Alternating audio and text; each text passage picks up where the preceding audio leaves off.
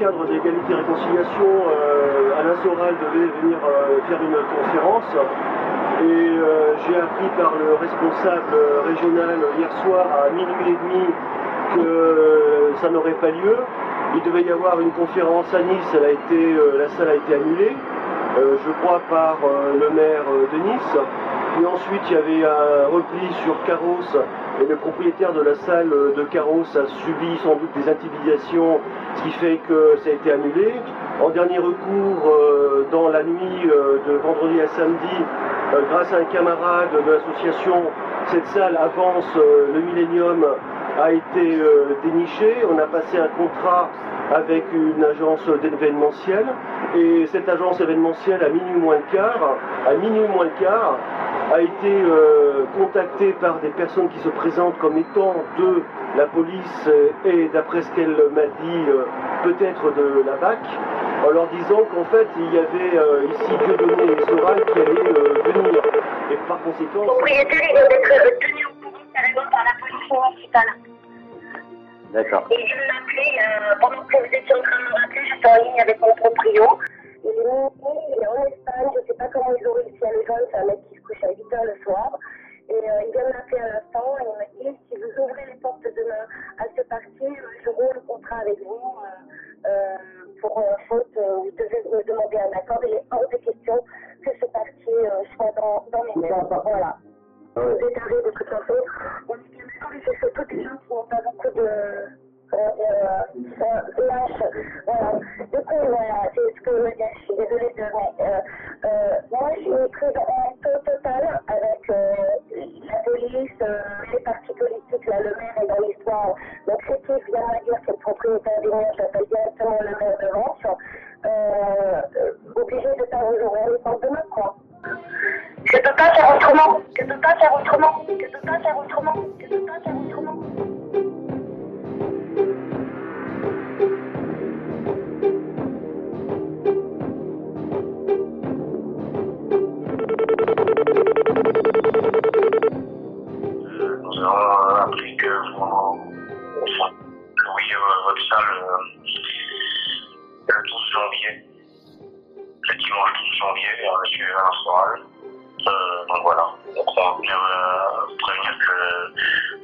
qu'on se rendra à nouveau à, à l'événement pour euh, empêcher que cette conférence ait lieu.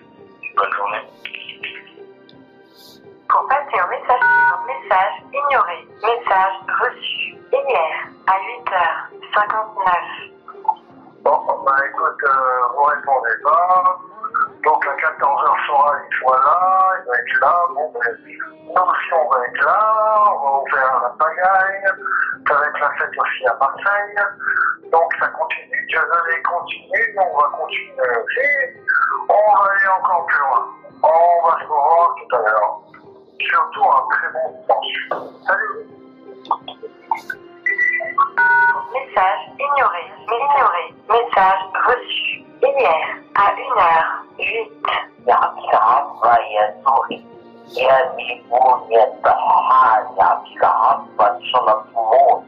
Tu reçois Sora et a te grosse merde. Mais fous-toi la quenelle dans le cul. Fous-toi la quenelle dans le cul. Elle ta ragne, mes grosses saloperies. Et elle t'appelle, t'appelle de merde. Pour passer au message suivant, tapez dièse. Pour effacer, tapez 2. Message ignoré. Message ignoré. Message ignoré. Message ignoré. Message ignoré. Message ignoré.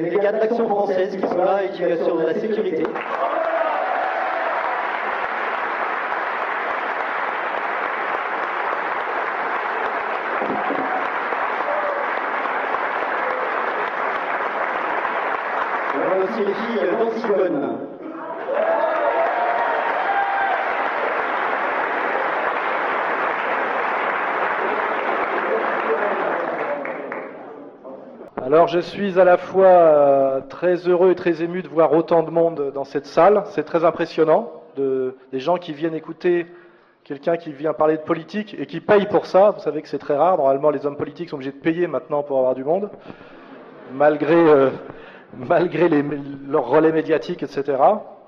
Donc je suis à la fois très heureux et en même temps, je vous le dis aussi, assez inquiet, car vous, vous savez dans quel climat nous sommes en ce moment. Et euh, je fais bien évidemment allusion euh, à l'affaire Dieudonné, qui malheureusement, euh, je le dis, est la démonstration pratique de tout ce que je raconte quand même depuis deux, trois ans et même plus. Et je suis assez, je le dis, euh, pas effrayé, mais étonné d'avoir à ce point la raison, car ceux qui ont une culture politique et ceux qui ont une certaine indépendance d'esprit ont pu constater que là, nous sommes totalement sortis de l'état de droit.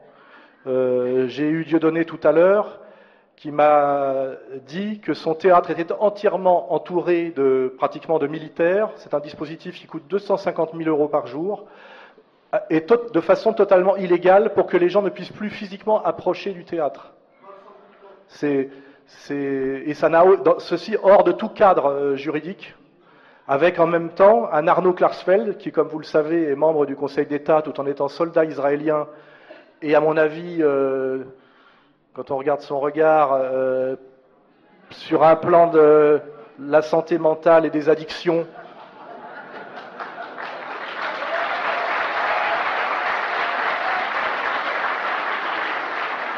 On, voit donc qu'on on nous présente comme la plus haute autorité administrative de l'État un espèce de truc qui se permet d'invalider une décision de justice tenue par des gens qui font directement allégeance à un pays étranger. Euh, j'ai beaucoup de témoignages aujourd'hui, c'est un des, je dirais, un des, côtés positifs de tout ce qui se passe, qui prennent conscience que on est sorti effectivement du cadre légal, que la démocratie, la République, pour ceux qui croient encore, est totalement bafouée, et tout ça, je le rappelle, pour traquer à mort un comique métis franco-camerounais à qui on reproche finalement d'avoir euh,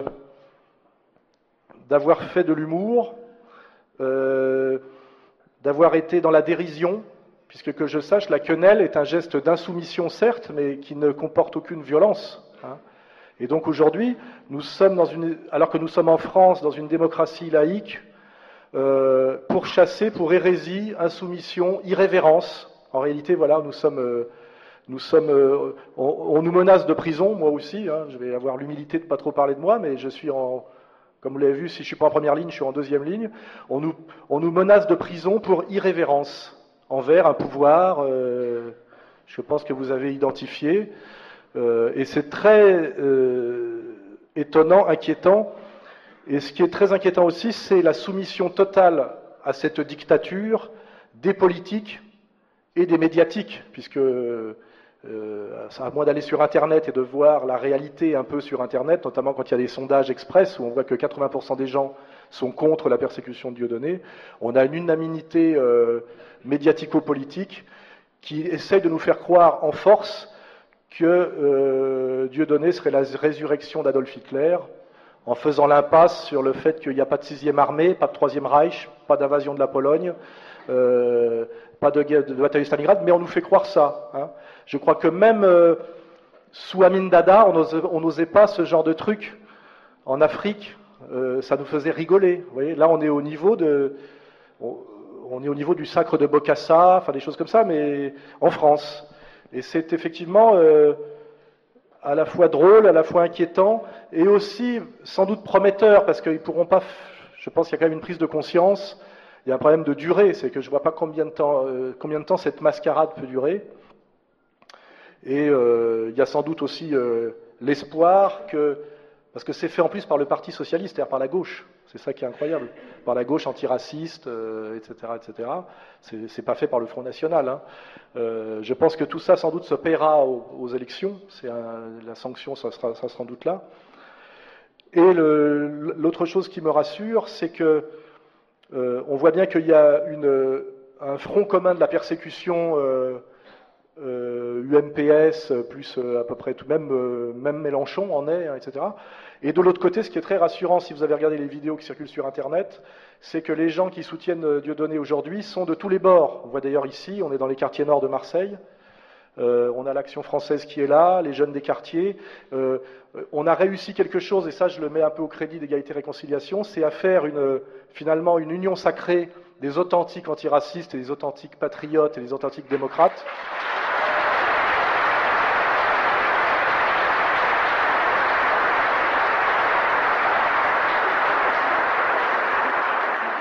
qui maintenant, systématiquement, chantent la Marseillaise, ce qui est un très bon signe, et ont euh, une formation, je dirais, politique. Quand on voit les jeunes qui prennent le micro récemment, j'ai vu la vidéo des gens qui étaient devant la main d'or hier, disent des choses qui sont très sensées, très articulées. On est, en tout cas, à mon avis, sorti de la manipulation idéologique qu'avait le PS sur les quartiers à travers SOS Racisme, où on poussait ces jeunes des quartiers à cracher sur la France, les Français, et à répéter un baratin de ce qu'on appelle l'antiracisme institutionnel. Euh, on est, à mon avis, sorti de tout ça. Et je pense que c'est parce qu'on est sorti de tout ça, de cette opposition justement d'une France, on va dire, blanche, euh, de souche, et d'une France plus récente de branche, on est sorti de cette manipulation, que le pouvoir est inquiet. Car en fait, le pouvoir a peur d'une chose, c'est de l'union sacrée des patriotes et des authentiques démocrates. en fait, on se rend compte qu'il ne règne que sur le, le diviser pour régner, le mensonge, la haine, la vraie haine, hein, c'est-à-dire de, pousser à la violence entre jeunes des quartiers et, euh, français, on va dire, euh, de souche, puisque c'est un mot finalement qui nous est imposé, et qui aujourd'hui sont très inquiets de voir que ça ne marche plus, et ils essayent de, recréer de la division, de la violence, avec un, énorme travail de manipulation, ce qui, atteint une énorme obscénité. Euh, et ça, c'est je ne crois pas que ça pourra durer très très longtemps. Hein. Et, quelque chose de très rassurant, évidemment, c'est euh, voilà, des gens qui se sont déplacés malgré euh, les menaces. Alors je, vais insister sur ce qu'a dit notre camarade tout à l'heure. Euh, la personne qui nous a noué la salle a été menacée sur lui, ses enfants. La LDJ, dont je ne vais pas vous rappeler ce que c'est,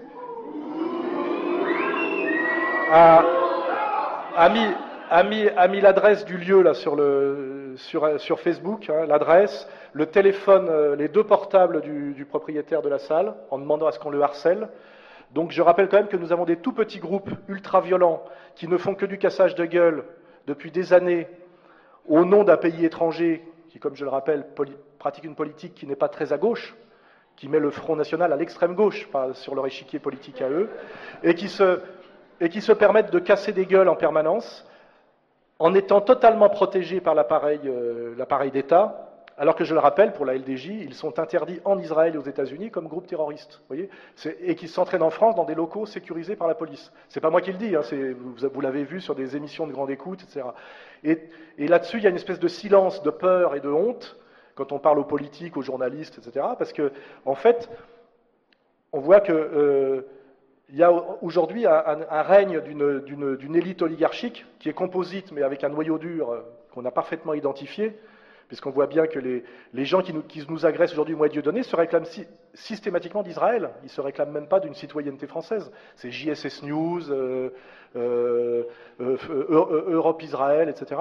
Et ils se réclament directement en fait d'un suprémacisme hein, et d'une vision du monde qui est totalement d'extrême droite avec une arrogance incroyable, et surtout pour ceux qui regardent les commentaires sur leur site, je pense que c'est intéressant d'y aller, euh, ils nous menacent de mort, ils traitent Dieudonné de négro, euh, ils se sentent intouchables et ils profèrent un discours permanent de haine euh, qui est, à mon avis, un vrai discours d'extrême droite. Et face à ça, nous avons Dieudonné, moi d'autres. Je rappelle que je préside une association qui s'appelle Égalité et Réconciliation, hein, et qui est prône la réconciliation nationale, parce que je sens venir justement ce chaos organisé qu'il faudra articuler sur la crise économique. Hein. Là, j'improvise parce qu'aujourd'hui, les choses bougent vite, et je n'aurais pas dit il y a trois jours ce que je dis aujourd'hui. On voit très bien aujourd'hui que nous avons une élite oligarchique totalement traître au peuple et à la nation française, et sur le plan économique et sur le plan euh, géopolitique, et qui joue une, espèce de, une stratégie du chaos pour nous dominer et pour nous amener soit vers quelque chose qui ressemble à, un État, je dirais, policier, à quelque chose qui a à voir avec la guerre civile.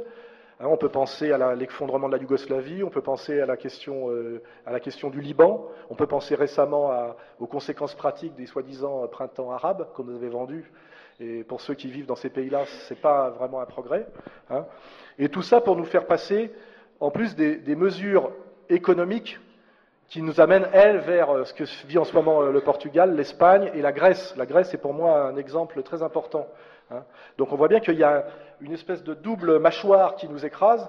C'est euh, une logique économique de gestion de la dette qui consiste simplement à faire pression sur les classes moyennes, à augmenter la TVA, à, réduire ce qu'on appelait l'État-providence et les services publics pour payer finalement boucher les trous euh, du capitalisme spéculatif et bancaire de, Wall Street. Et on voit bien que nos élus, et, nos élus de gauche, mènent une politique qu'ils appellent de rigueur, en réalité, qui est uniquement pour, euh, euh, comment dirais-je, pomper de l'argent sur la, classe productive française, que ce soit la classe moyenne et le prolétariat, pour amener de l'argent aux banques, aux banques, c'est-à-dire à Wall Street, en gros, dans une pure logique de raquette, hein, on le voit bien. Et ça produit euh, une baisse, comment dirais-je, du niveau de vie des gens qu'on vérifie tous les jours. Et dans ce contexte-là, de quoi nous parle-t-on? D'antiracisme avec l'affaire Taubira et de danger, euh, d'antisémitisme avec euh, l'affaire Dieudonné. Hein. Et puis moi, je pense que ouais, je ne sais pas trop comment il me situe. J'ai regardé le, Nouvel Obs où il y avait une belle, une belle couverture, la haine avec moi, Dieudonné et Zemmour. Je ne sais pas pourquoi ils avaient mis Zemmour. Euh. Je vous expliquerai pourquoi tout à l'heure, vous m'y ferez penser. C'est pour pouvoir continuer à articuler antisémitisme et, racisme. Parce que l'escroquerie sémantique, elle est là. On va, on va, on va développer tout ça. Je vais tâcher de ne pas oublier. Hein, dire qu'est-ce qu'ils entendent par antisémitisme, qu'est-ce que c'est que l'antiracisme, et ces, manipulations qui, passent d'abord par la, tricherie sur les mots. C'est très important notamment dans un, travail défensif, parce que je pense que nous sommes dans le. Nous, proposons que de la formation et de l'articulation conceptuelle. Nous ne proposons rien d'autre. Ce qui d'ailleurs inquiète nos ennemis. Ce qui inquiète beaucoup mes, ennemis, c'est que mes, vidéos pédagogiques sur égalité et réconciliation sont très regardées et aident à la formation intellectuelle de, gens euh, qui, qui, avant étaient plutôt sous la tutelle de, comment dirais-je, de l'institution et qui les amenaient sur des tas de pseudo-concepts. Je pense que c'est ça qui, inquiète, c'est que quand je vois les jeunes aujourd'hui répondre, notamment à BFM TV devant le théâtre de la Main d'Or, ils sont de très bons niveaux. Ils sortent des, ils ont des réponses très, très bien structurées. Et il me semble, sans être trop mégalomane, que j'y retrouve des petites choses.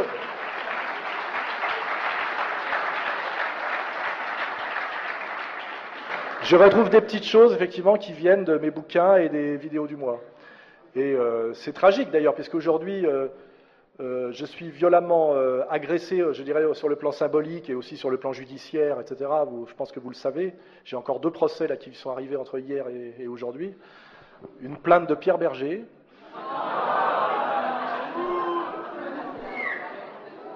qui a un projet pour les ventres des femmes du tiers-monde et qui ne se cache pas de sa vision du monde, hein, parce qu'on n'est plus. Aujourd'hui, ce sont des gens de gauche qui vous disent en gros, je recite la phrase, euh, comme un ouvrier vend ses bras, il est normal qu'une femme vende son ventre. C'est-à-dire que ces gens-là sont dans le libéralisme d'extrême droite sans aucune euh, pudeur, alors qu'ils sont censés incarner la gauche. C'est ça qui est.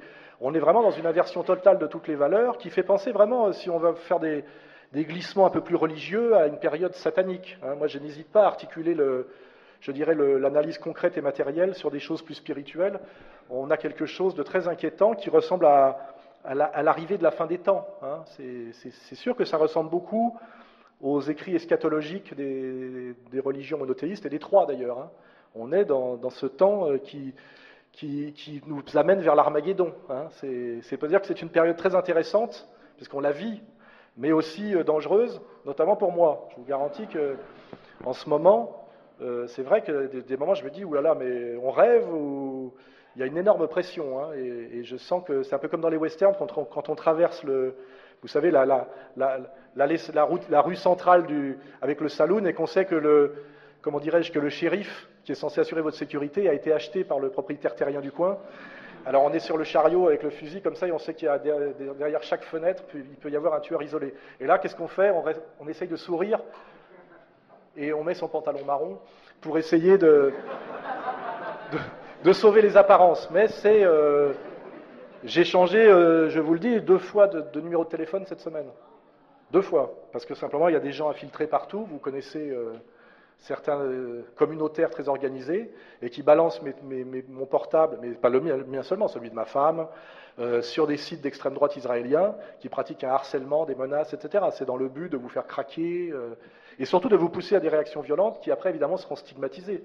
Là, si je veux, par exemple, rappeler l'affaire euh, Dieudonné, quand il fait une plaisanterie sur, euh, euh, comment il s'appelle, Cohen, il ne fait que répondre au fait qu'un certain Cohen, non, content de, plastronner dans les médias dominants, se permet de faire des listes de, gens qui auraient soi-disant le cerveau malade. Donc en fait, Dieudonné ne faisait, répondre, ne faisait que répondre à une attaque. La malhonnêteté des médias, c'est de faire toujours comme si nous avions frappé les premiers.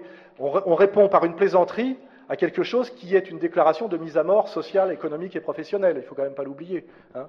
Et évidemment, on ne garde jamais que la deuxième partie. C'est donc là, c'est clair entre nous, je pense, on ne, peut plus, on ne peut absolument plus compter sur les médias dominants pour comprendre quoi que ce soit. C'est une évidence qu'à un moment donné, il faut euh, éteindre sa télé. Et euh, moi, la dernière, euh, la seule interview correcte que j'ai eue ces derniers jours, que j'ai acceptée parce que le reste, j'ai refusé d'aller à l'ITélé, c'est à la BBC. Et vous remarquerez que la petite interview que j'ai donnée à la BBC était à peu près correcte. C'est-à-dire que maintenant, pour pouvoir parler sérieusement de la situation française, il faut s'exiler et s'expatrier. Bah, il y a des précédents. Hein. Victor Hugo a passé 20 euh, ans, je crois, sur une île anglo-normande euh, quand il y a eu le, coup d'État de Napoléon III. Bon, bah, on est dans des périodes historiques qui ressemblent à tout ça. Finalement, l'histoire ne s'arrête jamais. Et comme je le dis, les trois quarts des gens qui ont fait quelque chose politiquement dans l'histoire sont passés par la prison, les tentatives d'assassinat, etc.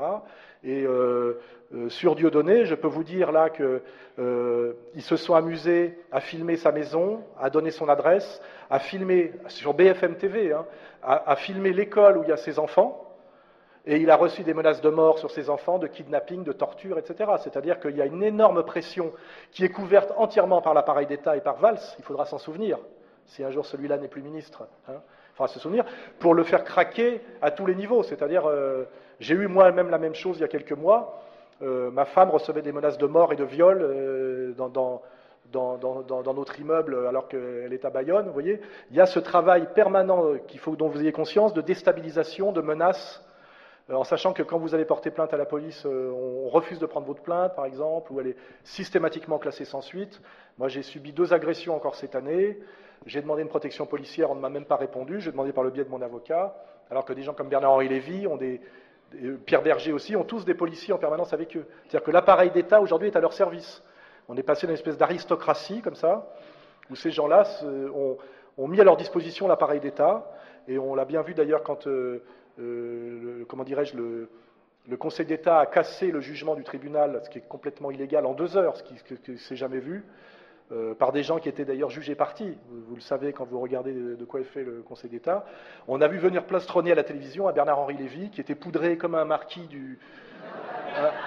d'Ancien Régime et qui a dit bah, en gros, c'est bon, l'affaire est réglée, on n'en entendra plus parler, c'est-à-dire nous, avons fait nous avons fait faire le travail, vous voyez. Et je suis désolé, mais même ça, sous l'Ancien Régime, en réalité, n'était pas possible. Hein. Il y avait quand même des corps intermédiaires, il y avait des moyens de défense. Euh, Peut-être sous Louis XIV, peut-être, mais, déjà plus sous Louis XV et absolument pas sous Louis XVI. Hein.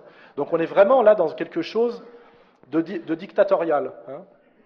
Et euh, comme j'ai envie de remonter le, le, moral à mon camarade Dieudonné, je vais l'appeler là, et vous allez le saluer.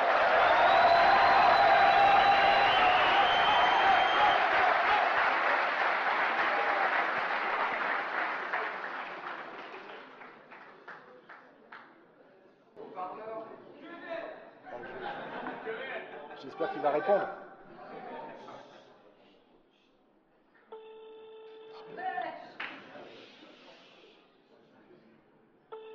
Il m'a dit qu'il allait faire une sieste. Allô?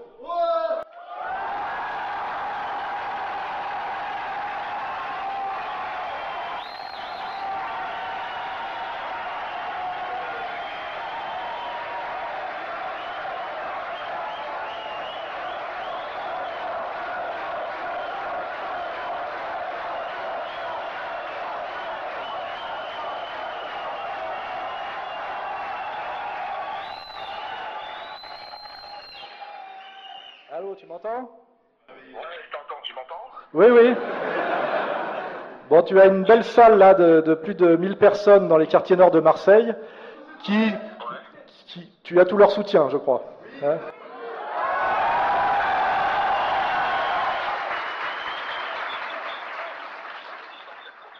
Comment Tu les remercies tous, on est debout et la résistance, elle continue.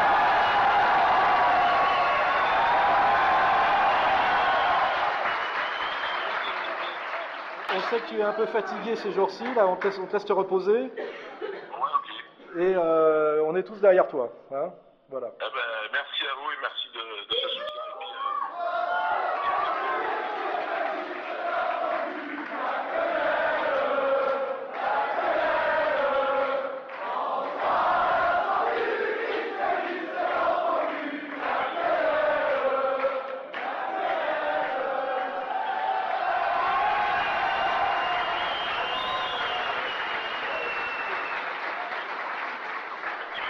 Allô Ouais, je te- magnifique, extraordinaire. Ben, salut tout le monde pour moi et puis à, à très bientôt. À très bientôt. Repose-toi. Ouais, euh,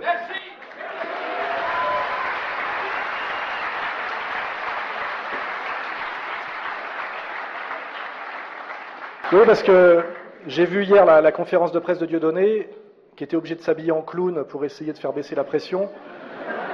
C'est- triste, hein. Ça me fait rappeler un peu comme quand on obligeait les Noirs à mettre des ceintures, des ceintures de bananes pour avoir le droit de qu'on arrête de les, chicoter, puisque en fait c'est ça qui s'est passé. Et je vous rappelle, euh, l'émission de Tadei de quelques jours euh, était très intéressante parce que quand Jakubovic, dans un silence d'ailleurs, euh, c'est le seul qui a le droit de parler sans être coupé, on ne sait pas trop pourquoi, vu qu'il représente en réalité pas grand-chose, ou alors on n'a pas tout compris. Quand il a résumé le parcours de Dieudonné, il a en fait tout dit.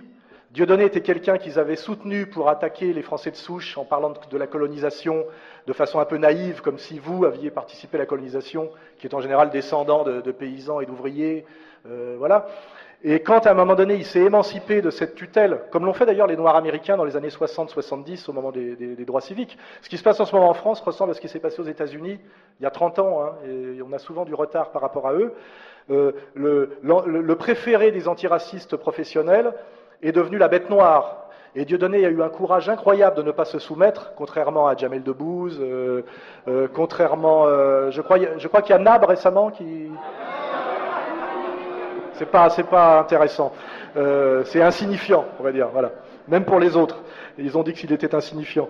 Euh, Dieudonné a tenu pendant plus de dix ans, je crois, hein, en tenant tête, et il a subi un harcèlement, des procès à répétition. Il a tenu, tenu, tenu, et il a même gagné, ce qui prouve, et qui fait qu'à la fin, je vous dis, ils ont été obligés d'en passer par le, Conseil d'État et, euh, et l'appareil, je dirais, policier et quasi militaire, puisque comme je vous le dis, aujourd'hui, son théâtre est physiquement entouré d'un dispositif qui, qui coûte 250 000 euros par jour et qui est totalement illégal. C'est sans précédent dans l'histoire de France, je crois, qu'un théâtre privé de 250 places où joue un comique métis franco-camerounais soit encerclé par la police sous régime socialiste pour l'empêcher de s'exprimer parce qu'il gêne, il gêne pour son insoumission comique, pour son insoumission, hein, il n'y a pas d'acte de violence, pas d'appel à la violence, une communauté qui, je le dis bien parce que je n'amalgame pas tout le monde, représente un sixième de 1% de la population française, c'est-à-dire le CRIF, et qui se réclame totalement comment dirais-je, d'un, pays étranger qui est Israël, qui est un pays d'apartheid. hein, euh, euh, pour moi, quand on met bout à bout toute l'articulation logique, historique et sérieuse, c'est un scandale absolu. Et c'est même euh, euh, époustouflant de malhonnêteté et de scandale. Voilà. Et malheureusement, on voit vraiment que les gens qui osent passer en force comme ça, avec une arrogance incroyable hein, qu'on a vu s'exprimer là par euh, Arnaud Klarsfeld, Finkelkraut, Bernard-Henri Lévy. Enfin, en plus, ils ne se cachent même pas. Hein, ils sont tous venus plastronner. Euh, le message qu'ils envoient, c'est on ne peut plus vous avoir par la pleurniche, on ne peut plus vous avoir par le mensonge. Maintenant, vous, vous, subissez parce qu'on a le pouvoir. En fait, le message qui est envoyé, c'est nous avons les moyens de vous botter le cul. C'est tout. C'est tout ce qu'ils disent. Il n'y a, plus rien d'autre comme message, qui est quand même grave. Ce qui est grave, mais qui est intéressant, parce qu'on est assez proche, je dirais, de la mer des batailles. C'est est-ce qu'on va se soumettre totalement à ce que représente Arnaud Klarsfeld, qui, je vous le rappelle, était encore il n'y a pas longtemps garde frontière dans l'armée israélienne, c'est-à-dire les gens qui sont chargés de traumatiser et d'humilier les femmes et les enfants euh, au, checkpoint. Hein. Et que ce type-là dit aujourd'hui dans les médias euh, on va voir avec Dieudonné s'il nous écrit un mot d'excuse qu'on va lui dicter, on va voir si on le laissera à nouveau exister ou pas. C'est euh, scandaleux. Et j'ai eu, euh, tout à l'heure un journaliste connu au téléphone, je ne vais pas le balancer parce que ce n'est pas dans mes principes, mais qui m'a dit, qui m'a dit même nous qui ne sommes pas de ton bord et qui sommes même du bord opposé, ce qui, ce qui, se passe en ce moment nous inquiète, on n'aurait jamais voulu que ça aille jusque-là. Et je vous parle de gens qui sont plutôt vraiment de l'autre bord. On ne peut pas cautionner ça. Voilà, euh, c'est trop. trop, c'est trop. Ce qui veut dire qu'il y a que cette violence de, Manuel Valls, qui est une stratégie aussi politique pour lui, peut être très dangereuse à terme. Hein. Ça peut se retourner, parce qu'il a mis la barre très très haut. Et euh, je ne vois pas comment, comment euh, là il y a un effet, comment dirais-je, de, un effet massif qui dure quelques jours, mais après sur le long terme, euh, la France est quand même un État de droit, il y a des hauts fonctionnaires, il y a des gens qui sont attachés à, la séparation des pouvoirs. J'ai été contacté récemment, par un, agrégé de droit public qui m'a dit, là, je ne peux plus tolérer ça des gens qui sont attachés à ce qu'on appelle la séparation des pouvoirs, à la, France de Montesquieu, euh, à celle même qui remonte à Richelieu, et disent là, on est dans le totalitarisme, on est sorti de l'état de droit, et donc tout ça va avoir un coût. Ce qui veut dire qu'en ce moment, on est un peu, euh, même moi, euh, inquiet parce que c'est, on a un déferlement de violence et de, puissance policière, mais sur la longue durée, je pense que on est un peu une souris qui joue avec un chat. Vous voyez, on pousse le, on pousse le chat finalement à montrer ses griffes. Parce que moi, j'ose le dire, je me sacrifie un peu pour que vous voyez, par mes provocations et comme Dieu donné, que, ce que notre analyse profonde est vraie. C'est-à-dire qu'en réalité, on est vraiment sorti de la démocratie, on est vraiment dans une dictature d'une toute petite élite euh, qui, maintenant règne ouvertement selon des, principes, je dirais, à la fois, euh, je dirais, suprémacistes raciaux, puisqu'on voit bien qu'on est attaqué, je le dis bien, jamais par des Français de confession juive qui réclament qu'on respecte leur citoyenneté pleine et entière et leurs droits euh, leur liberté de culte. Ces, juifs-là ne posent aucun problème. D'ailleurs, Zemmour, vous avez remarqué, n'est pas monté au créneau, puisqu'il est sur cette ligne-là. Il s'est tenu tout à, fait correctement. D'ailleurs, il s'est retrouvé sur la couverture avec nous du Nouvel Ops. C'est, assez étrange, mais c'est une des explications. On est systématiquement attaqué, menacé, insulté par des gens qui se réclament d'Israël et d'Israël de. Parce que aussi les Israéliens de gauche, moi je suis l'éditeur de Gilad Atzmon, ils nous soutiennent entièrement. voilà, donc euh, le piège dans lequel il ne faut pas tomber, ça je vous le dis aussi, parce que les autres sont très malins pour nous attirer dans des pièges. Il n'y a pas de guerre aujourd'hui déclarée entre les supporters de Sora les Dieudonné et les Juifs. C'est une escroquerie. Il y a simplement des gens qui finalement respectent le pacte républicain, qui demandent à des gens de, le réintégrer. Hein. Voilà, c'est ça la réalité. Hein. Et le pacte républicain, c'est euh, la citoyenneté pleine et entière pour tous les gens qui sont sur le territoire, quelles que soient leurs origines, hein, c'est ça, et la liberté de culte. Hein, et ça, c'est totalement respecté. Euh, personne, en mon nom ou au nom de Dieudonné, n'a jamais agressé un juif. Il faut bien le savoir. Et, nous sommes toujours très très clairs là-dessus. Et nous avons d'ailleurs euh, le soutien aussi bien de juifs orthodoxes qui contestent le sionisme en disant qu'il est en contravention avec la théologie juive traditionnelle authentique, que des, comment dirais-je, des des juifs, on va dire, non tribalistes, atypiques, je vous dis, comme euh, Gilad Atzmon, dont, je suis l'éditeur, euh, Jacob Cohen, très courageux, qui a fait des quenelles aussi, des quenelles aussi. Euh, en réalité, on en a, on en a plein. Hein, voilà. Donc c'est pas un combat contre les juifs, évidemment. C'est plutôt une oligarchie aujourd'hui, avec une forte composante, je dirais, sioniste, qui passe en force quand elle voit en fait qu'elle ne peut plus imposer son pouvoir ou son allégeance à, l'État d'Israël au nom des droits de l'homme, de la démocratie, etc., parce que c'est et de l'antiracisme. Et c'est pour ça que je vais revenir sur une question sémantique. Aujourd'hui, on vous dit il faut lutter contre le racisme et l'antisémitisme. En réalité, et on colle toujours les deux. En réalité, on a bien compris que Dieudonné était un antiraciste authentique qui est allé jusqu'au bout de son antiracisme quand il s'était mis à montrer du doigt le racisme d'État de l'État d'Israël actuel. Hein. Et donc le mensonge sémantique, c'est qu'on vous dit il faut lutter contre le, racisme et l'antisémitisme. Or aujourd'hui, ce qu'on appelle antisémitisme, ce sont des gens qui s'opposent au, euh, au sionisme et aussi parce que les deux choses sont articulées, à un certain judaïsme sioniste qui, prend finalement les Écritures saintes euh, de façon littérale, c'est-à-dire que ça devient une religion territoriale, guerrière, euh, et, euh, comment dirais-je, militaire et raciale. Donc c'est ça la critique, c'est-à-dire qu'aujourd'hui, nous critiquons un, certain judaïsme qui est, et, le sionisme, et on va dire justement un judaïsme qui qui permet la, politique actuelle de l'État d'Israël. Donc ce qui ne fait pas de nous des antisémites du tout, puisque d'abord antisémite est un terme qui renvoie aux langues sémitiques. Donc moi, si je veux jouer sur les mots, je dis je ne suis pas antisémite, je suis plutôt très pro-arabe, comme vous le savez, et assez pro-musulman. Mais on sait très bien que ça ne veut pas dire ça. On dit en fait aujourd'hui, vous attaquez les juifs. Or, on n'attaque pas les juifs.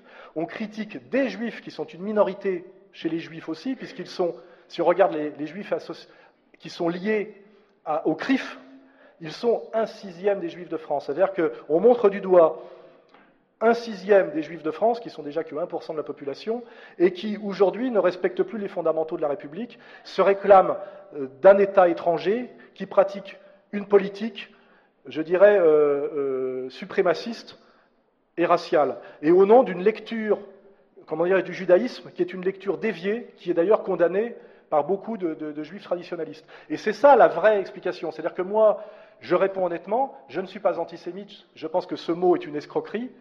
Je suis un antiraciste conséquent, et de ce point de vue-là, je critique un certain judaïsme, donc je suis d'une certaine manière judéophobe, d'autres sont bien islamophobes. Nous sommes dans une république laïque et nous avons le droit de critiquer les religions. C'est autorisé par la Constitution. Et je crois même que M. Euh, Jakubowicz a dit que c'était autorisé. Donc je critique une certaine interprétation raciale et guerrière du judaïsme. Et je critique non seulement l'État d'Israël, mais surtout la soumission de l'appareil d'État français à l'État d'Israël, parce que c'est ça qui se passe aujourd'hui, et qui fait de nous aujourd'hui de plus en plus des Palestiniens en France. Hein. Nous sommes traités aujourd'hui par l'appareil d'État.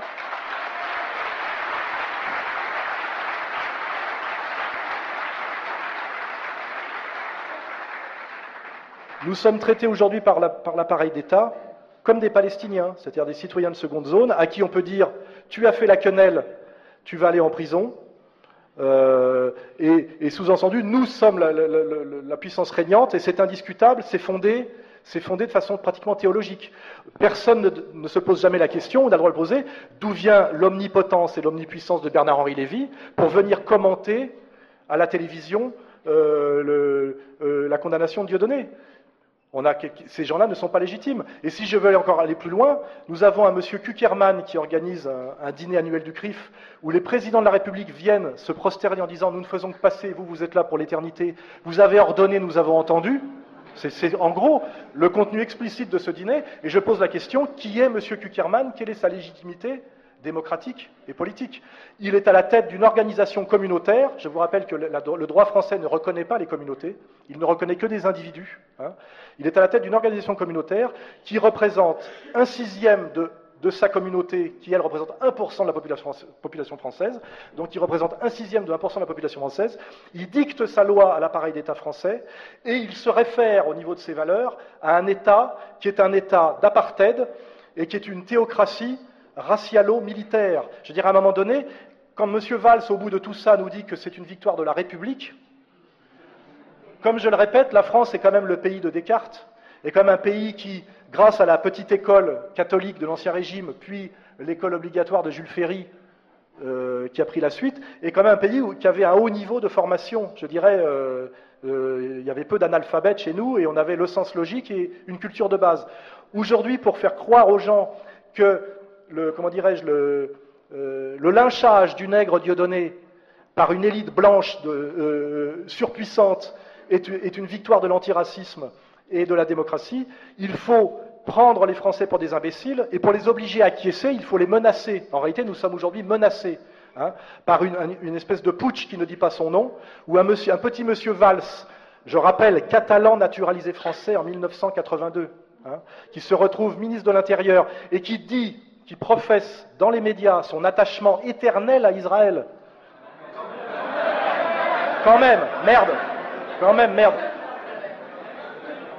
Là, on serait en droit d'espérer qu'en tant que Français très récent, et plus récent sans doute que nous tous, y compris les jeunes des quartiers nord, euh, pour lesquels il a le plus grand mépris, parce qu'il aimerait qu'il y ait plus de white et de blanco. Je ne fais que le citer.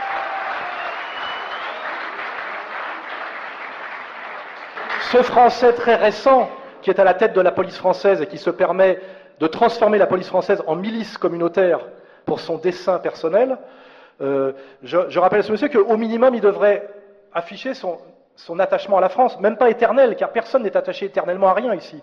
Mais on a des gens, effectivement, aujourd'hui, qui sont éternellement attachés à Israël, alors qu'ils sont ministres d'État français et ministres de la police. C'est très grave. Ça ressemble quelque part à un putsch. Hein, euh, voilà. Et ce qui est rassurant, c'est votre présence en témoigne, c'est malgré le matraquage médiatique, la pression policière, la diabolisation, vous qui êtes le peuple de France, hein, il suffit de faire un contre-champ et de filmer. Il n'y a pas de nazis ici, hein, il n'y a pas de, il n'y a pas d'extrême droite ici. Hein. Euh, vous avez en gros compris, et je pense que c'est ça qui inquiète euh, les gens d'en face, et là on est parti sur un espèce de bras de fer étrange, c'est que soit à un moment donné ils lâchent un peu le morceau et ils admettent qu'ils nous ont pris pour des imbéciles, soit ils vont encore plus loin dans l'état policier, parce qu'après Dieu donné, il va falloir qu'ils s'en prennent à moi, hein, qu'ils me mettent en tôle, et puis qu'ils mettent en tôle les gens qui nous soutiennent. Et vous vous doutez bien que, les jeunes qui voient ce que subit Dieu donné en ce moment, ils sont très en colère. Et comme vous avez pu le remarquer, quand M. Valls se déplace quelque part, malgré l'appareil policier, le travail des RG, il se prend quenelle sur quenelle. Hein et, là-dessus, d'ailleurs, je vous le dis, euh, je vous le dis très, très sérieusement, très stratégiquement et très politiquement, il ne faut surtout pas que notre colère totalement légitime se transforme en acte de violence autre que purement symbolique. Je pense que comme il y a eu une mode de l'entartage,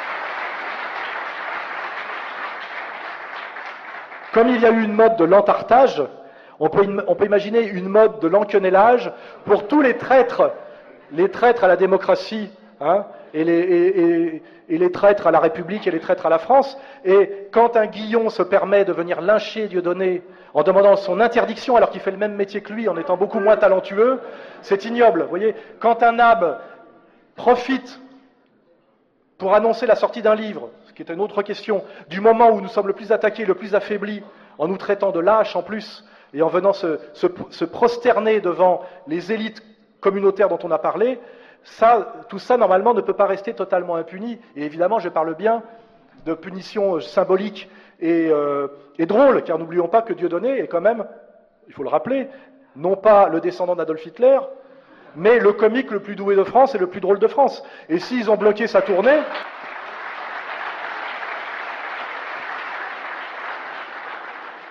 S'ils ont bloqué sa tournée dans un état de panique, c'est-à-dire un coup de force, c'est qu'il y avait 27 dates qui étaient annoncées, où notamment à Nantes, il y avait 6000 personnes qui, attendaient, mais il y avait 9000 demandes de, de réservation. C'est-à-dire qu'il allait faire une tournée triomphale en France, qui allait, à mon avis, faire tout basculer. Et là, la maison mère, la maison mère, qui n'est ni en Iran,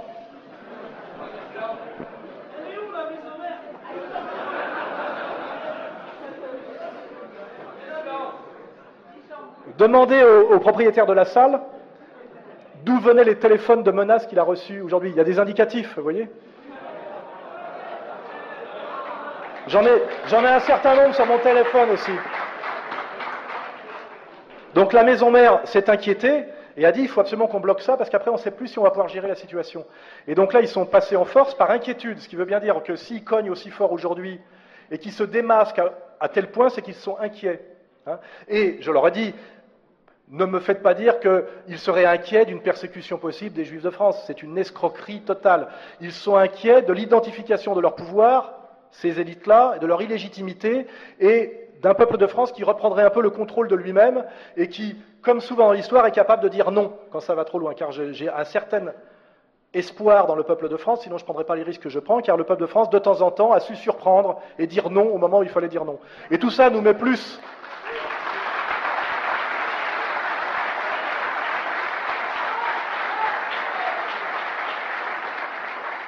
Et cela nous met plus du côté de Jean Moulin et de De Gaulle que de Pétain. Hein, c'est une évidence. Hein.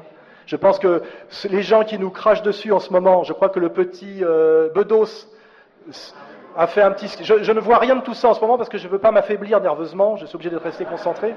C'est vrai. Il ne faut pas tomber dans le piège de, Je ne regarde pas tous ces trucs-là.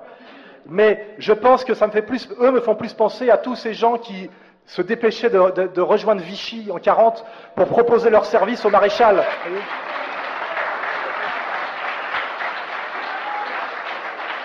Car il me semble, si on a du bon sens, qu'un résistant, c'est quelqu'un qui est en danger face à un pouvoir puissant.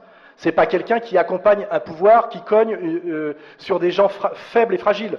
Or, il ne me semble pas que moi et Dieudonné incarnions, je ne sais pas, la, puissante armée allemande euh, de la fin des années 30. Hein. nous sommes quand même, moi je suis, je rappelle, un écrivain, un essayiste, hein, j'écris des livres. Dieudonné est un comique. Je rappelle que je suis un, un binational franco-suisse d'ailleurs, on va le rappeler, lui un binational franco-camerounais. Et euh, ce qui inquiète beaucoup le pouvoir, c'est que nous avons opéré une jonction de solidarité et de fraternité qui a entraîné derrière nous, effectivement, cette union sacrée d'une France black blamber qu'on avait pourtant voulu nous imposer,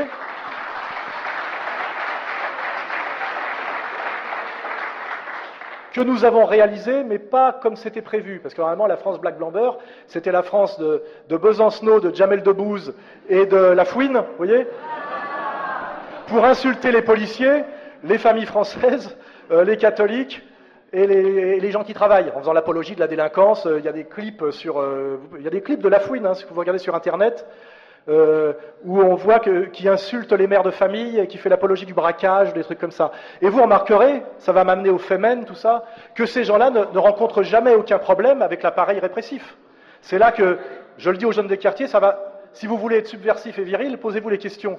Ce qui est subversif et viril, c'est de s'attaquer à ce qui est dangereux, c'est-à-dire au, vrai pouvoir, parce que le vrai pouvoir, c'est celui auquel il est dangereux de s'attaquer. C'est une phrase, je crois, de, Voltaire, qui a été reprise d'ailleurs l'autre soir chez Tadei par euh, Jean Bricmont, et immédiatement, Jean-François Kahn l'a traité d'antisémite.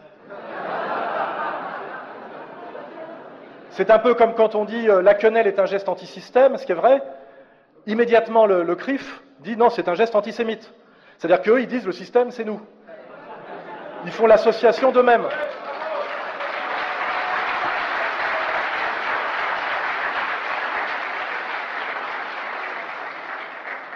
Et d'ailleurs, nous-mêmes ne disons pas ça. On dit oui, vous faites partie du système. Euh, l'oligarchie, qui nous amène au nouvel ordre mondial, euh, je ne vais pas trop faire dans les, subtilités parce que je préfère que vous achetiez mes livres.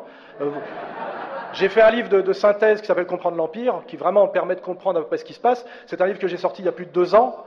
Et ce qui s'est passé depuis prouve que mon analyse, contrairement à ce que certains disent, n'est pas complotiste et paranoïaque. Elle est assez rigoureuse et assez euh, validée par les faits. Parce que le meilleur moyen de vérifier qu'une théorie est valable, c'est de la confronter au réel.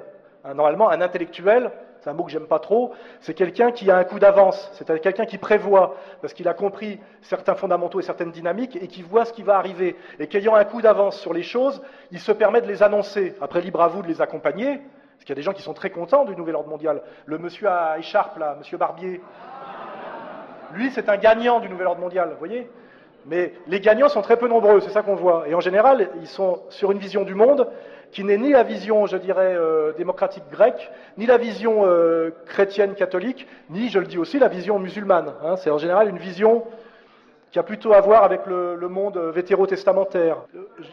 Donc je disais aux jeunes des quartiers, parce que j'essaye de m'adresser à tout le monde, souvent on me reproche de parler trop aux jeunes des quartiers, mais ça c'est ce que j'appelle la parabole de la brebis égarée.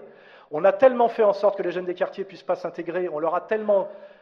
On a tout fait pour qu'ils aillent dans vers le mauvais chemin, que moi, en ayant conscience, je ne, fais passe pas mon temps à tendre la main aux paysans français qui ont le plus fort taux de suicide, vous le savez, en France, avec les policiers, parce que je sais qu'ils ont les fondamentaux. Ce sont des travailleurs élevés dans le respect, euh, qui se lèvent tôt le matin. Euh, il y, a juste à, à avoir de, comment dirais-je, à les accompagner fraternellement. Mais une des clés du, salut de la France, puisque la France est menacée dans son intégrité euh, par des, tentatives effectivement de diviser pour régner, de guerre intercommunautaire, de manipulation de voyous, la Fermera, etc., des choses étranges comme ça, de voyous assassins qui, vont à la fois en Afghanistan et en, Israël, ce qui demande d'avoir deux passeports, qui ont un agent traitant de la DCRI, euh, etc. Euh, une des comment dirais-je, des, populations françaises qu'il faut aider à s'aider elles-mêmes, c'est sans doute ces jeunes des quartiers qui ont été, je dirais, à la fois très très euh, manipulés sur le plan économique et très manipulés sur le plan idéologique. Hein. On les a relégués dans des quartiers qui s'appellent des banlieues, qui sont des lieux de bannissement, où effectivement ils n'ont pas pu admirer les châteaux de la Loire, mais ils avaient la cité d'Uri Gagarine, donc euh, on peut comprendre que la France éternelle ne leur parle pas beaucoup, ils ne l'ont jamais vue en réalité. On leur a montré comme Français des collabos, des racistes, et, des, colonialistes. On leur a jamais montré euh, le Grand Condé, Éric Tabarly, euh, euh, De Gaulle, etc. Donc, effectivement, on a des, gens qui sont pleins d'énergie, et qui sont d'ailleurs beaucoup derrière Dieudonné et derrière moi, et, dont le système s'est servi pour créer du chaos en France. Et ce chaos, d'ailleurs, se retournant contre eux, parce que je le dis finalement, quand on connaît l'analyse des classes dangereuses telles que le fait Marx, les classes dangereuses sont en réalité surtout dangereuses pour elles-mêmes. Hein. Vous le vérifiez, il suffit de regarder un jeune qui a un certain vécu. À 20 ans, il se prend pour euh, euh, Scarface, hein, Tony Montana. Et après, après 5 ans de prison, on le retrouve gardien de parking à 30 ans ou euh, surveillant de supérette. Hein. Donc c'est cette question-là que j'ai toujours, moi, sur laquelle j'ai beaucoup appuyé et qui a souvent été mal comprise, c'est que les jeunes des quartiers ont un destin fondamental, parce que si, à un moment donné, ils arrivent à échapper aux manipulations et au destin qu'on leur avait promis finalement de, déstabilisateurs liquidés ensuite et diabolisés ensuite. Et on voit très bien d'ailleurs aujourd'hui, à travers la politique du Parti socialiste, qu'à travers la critique de l'islamisation, on a fait des chances pour la France, qui étaient des jeunes issus de l'immigration maghrébine et donc musulmans culturels. On s'est mis à en faire des dangers pour la France. Et ceux qui les ont montrés comme dangers pour la France sont les mêmes que ceux qui les ont fait venir et nous dire que c'était l'avenir de la France. Hein. et c'est en première ligne le Parti socialiste.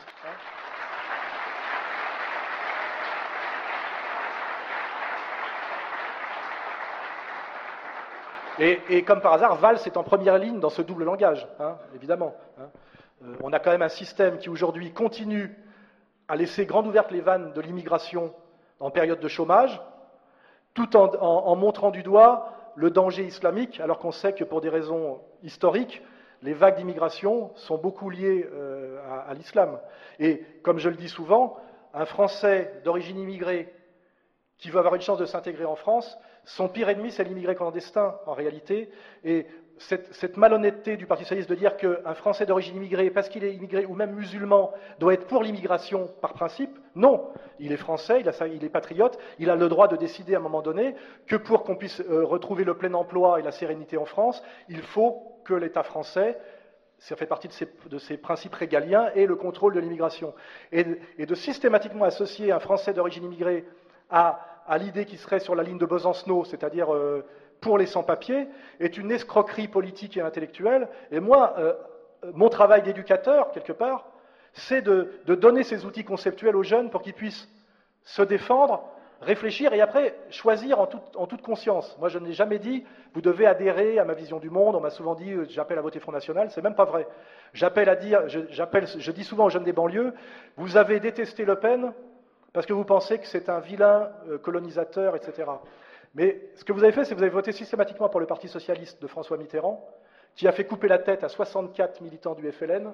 Et euh, rappelez-vous que les pleins pouvoirs qui ont été votés pour que le général euh, Bijard et Ossares pacifient la Casbah d'Alger, ça a été voté par Guy Mollet, les pleins pouvoirs, c'est-à-dire par le pouvoir socialiste. Donc moi, j'ai dit aux gens, moi, ce que je veux vous aider, c'est à cause de, toute cette désinformation que vous avez subie, c'est à vous former, forger une culture historique réelle pour après pouvoir choisir en conscience ce que vous voulez ou pas. C'est tout. En fait, j'essaye de faire euh, quelque part ce que l'éducation nationale ne fait pas, et elle ne le fait pas volontairement bien sûr, parce que euh, cette culture et, par la conscience politique est le moyen de l'autonomie. Et le moyen de l'autonomie, c'est tout. Et moi, c'est là que je prétends être quelqu'un à peu près d'honnête, c'est que je pense que quand un individu a une vision clair et net de la réalité, en général, il fait les bons choix. On fait souvent les mauvais choix parce qu'on nous a menti et manipulé. Voilà. Et ça, c'est la seule chose que je dis. voilà, je dis moi, je suis dans un processus de réconciliation nationale et je le fais contre vents et marées depuis dix ans en prenant beaucoup de risques. Et ce qui me donne espoir, c'est que ça marche très bien. En réalité, quand on dit la vérité aux gens, quelle que soit leur origine, la France est un pays qui a ces fondamentaux qui, qui sont propres, c'est que la coexistence est tout à fait possible. Voilà. La France est un pays qui est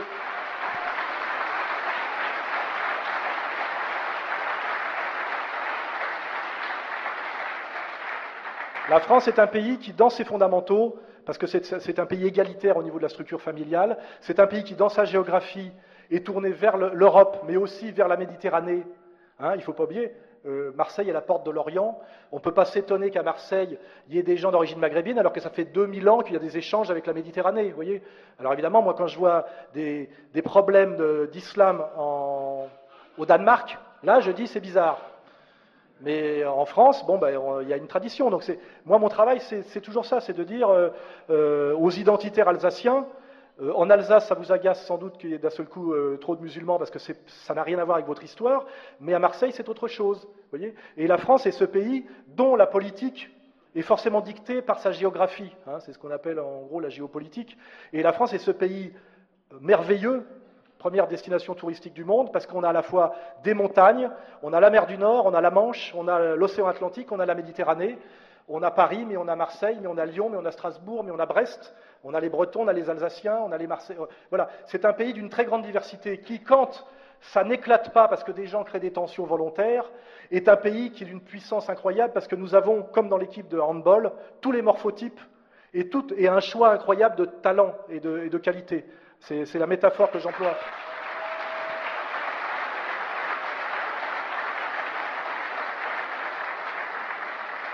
Et, moi, ma, politique, c'est de dire, il y, a, une jeunesse de France qui est reléguée, qui est maintenue euh, en dehors par le chichon et le RSA, etc., qui sont souvent des gens qui ont une énorme énergie, une énorme force vitale et une grande intelligence, qui est l'intelligence de terrain, parce que moi j'ai cette double culture de la rue et du livre, et j'ai toujours beaucoup respecté, parce que j'en suis aussi, cette vivacité d'esprit des gens de terrain, qui souvent, on a les couillons lettrés, comme Nab d'ailleurs, bon exemple, qui, finalement a trop lu, trop jeune et n'a pas assez vécu. Et puis il y a cette vivacité d'esprit du jeune, vous voyez, qui est d'ailleurs, d'où vient ma, je dirais, ma certaine aisance dialectique. Moi j'ai appris à penser dans les bistrots. Parce que l'engueulade de bistrot est très, très, c'est beaucoup plus formateur que l'université. C'est très dur de discuter avec un patron, un chauffeur de taxi, un livreur, pour essayer de batailler politiquement. Ça demande d'être rapide euh, du tac au tac. Et on peut dire la même chose de Dieudonné, l'incroyable intelligence de Dieudonné, car c'est un être incroyablement intelligent, et qui a eu l'intelligence de faire passer des choses très subtiles et très complexes par des sketchs et par de la drôlerie.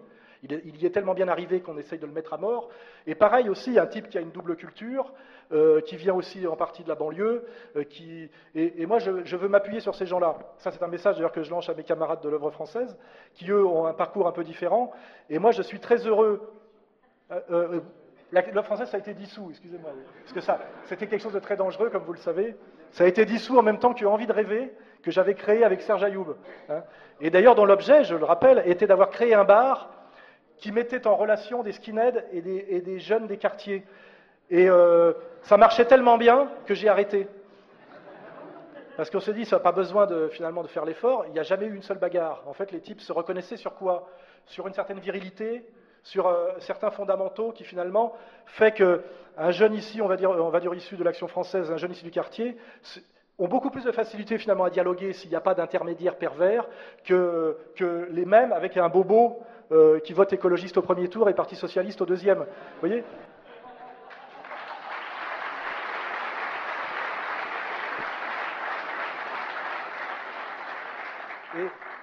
Et, c'est sûr qu'on arrive à fraterniser très bien entre nous, alors que c'est sûr qu'on n'a pas grand-chose à dire à Yann Barthès. Vous voyez?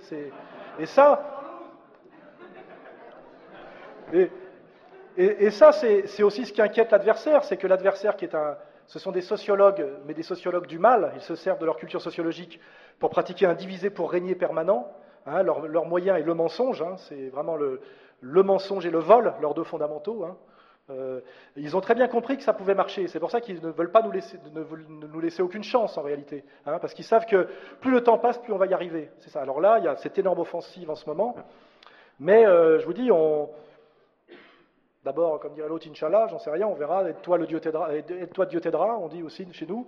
Euh, c'est évident que de toute façon, si j'ai raison, ça va être dangereux, c'est ça, parce que sinon, c'est que j'avais fantasmé ou j'étais dans la paranoïa.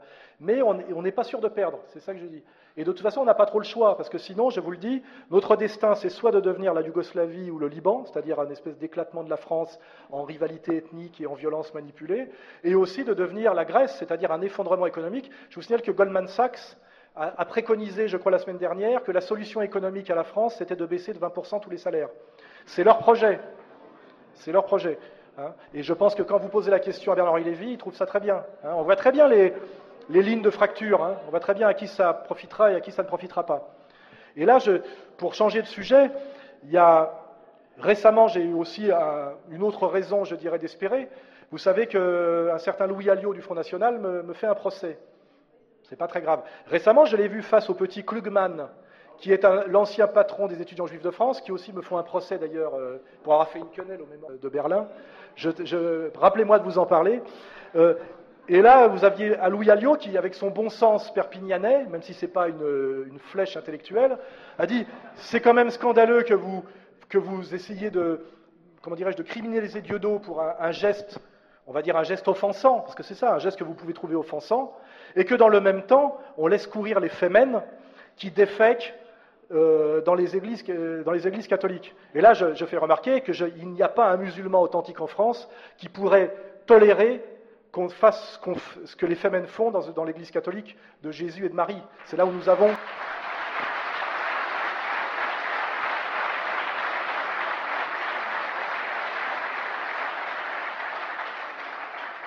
C'est là où il existe bien ce que j'appelle moi un front de la foi, c'est-à-dire que quand on voit comment aujourd'hui peuvent marcher certaines fraternités, on voit bien que le catholique authentique et le musulman authentique sont des religions qui peuvent se rapprocher notamment sur leur commune critique de l'usure, comme le bras armé de Satan sur terre, hein, c'est quand même c'est fondamental dans ces deux religions, sur leur respect commun de Jésus, Issa et de Marie, et de l'autre côté, euh, on va dire le, le monde vétérotestamentaire, c'est-à-dire le, monde judéo-protestant, et quand je dis protestant, je veux dire cette, filière qui va du puritanisme anglais pour aller vers l'évangélisme américain, et qui sont deux religions qui ont validé l'usure, hein, euh, et qui euh, sont sur une, idée d'i- d'inégalité fondamentale, hein, celle de, de prédestination, etc. On voit bien aujourd'hui que si on est théologien honnête, on voit qu'il y a un front de la foi de résistance qui serait les religions dites euh, pour moi, qui ont à voir avec la démocratie authentique et qui serait cette articulation de la, vraie chrétienté et du vrai, véritable islam.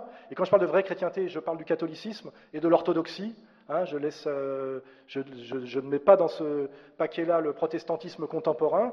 Et de l'autre côté, l'islam authentique. Et quand je parle d'islam authentique, je m'appuie surtout moi sur les travaux de Sheikh Imran Hossein, qui qui je trouve assez sérieux. Et là, on voit bien qu'il y a une fraternité possible sur ce rejet de l'usure, c'est-à-dire du vol organisé, du vol du travail de l'autre, qui est la voie de l'immoralité et de la domination satanique. hein. Et on voit bien que si on analyse en termes économiques, on voit bien qu'il faut qu'il y ait une solidarité du prolétariat et des classes moyennes et une main tendue au sous-prolétariat marginalisé pour sauver le pays. Et ça donne les petits entrepreneurs, euh, les salariés, les ouvriers et aussi certains chômeurs qui aimeraient trouver du travail. Euh, Et que de l'autre côté, on a les prédateurs financiers. Et on voit bien que c'est cette, cette grande bourgeoisie dont parle très bien Attali, grande bourgeoisie cosmopolite, euh, qui vous dit que la France est un hôtel, il ose le dire devant El Kabash, et qu'il faut bien traiter les, euh, euh, payer correctement les employés pour qu'ils traitent bien les clients. Voilà. Hein, donc on- en réalité, tout est devant nous. hein, je veux dire, il y a, vraiment les moyens de, de comprendre. Et quand, pour revenir à Louis Alliot, il dit, mais attendez, euh, les ça ne vous gêne pas, alors que c'est du blasphème, puisqu'on est dans, un discours sur le blasphème. Quand je fais une quenelle au mémorial de- Berlin, bon, je, fais un geste d'irrespect à une et blasphématoire qui effectivement peut choquer une communauté, mais je vois pas en quoi c'est pas un geste criminel. Ou alors il faut nous dire qu'il y a une religion d'État ou une religion mondiale qui s'appelle la Shoah. C'est possible que ce soit la nouvelle religion mondiale qu'on essaye de nous imposer. Mais le problème, c'est que ça, c'est criminel. Mais par contre, les fémènes, c'est non seulement euh, défendu au nom de la liberté d'expression, au nom de la laïcité, hein, parce que là on parle laïcité, et on voit que le petit Klugman, tout content de dire ça, est en plus l'avocat des fémènes. hein. C'est-à-dire que lui, il est pour qu'on envoie Dieudonné en prison parce qu'il fait la quenelle, et Soral aussi d'ailleurs, mais par contre, les fémènes, c'est très bien. Ce deux poids, deux mesures est scandaleux, et d'autant plus scandaleux que je rappelle quand même que la religion catholique est la religion majoritaire de France. hein. Ça veut dire qu'aujourd'hui, nous avons une majorité de Français qui sont humiliés dans leur re- religion, même si c'est une religion culturelle, hein, par la profanation systématique des églises. Je ne vais pas dire par des putes ukrainiennes parce que c'est un pléonasme, comme vous le savez. Euh,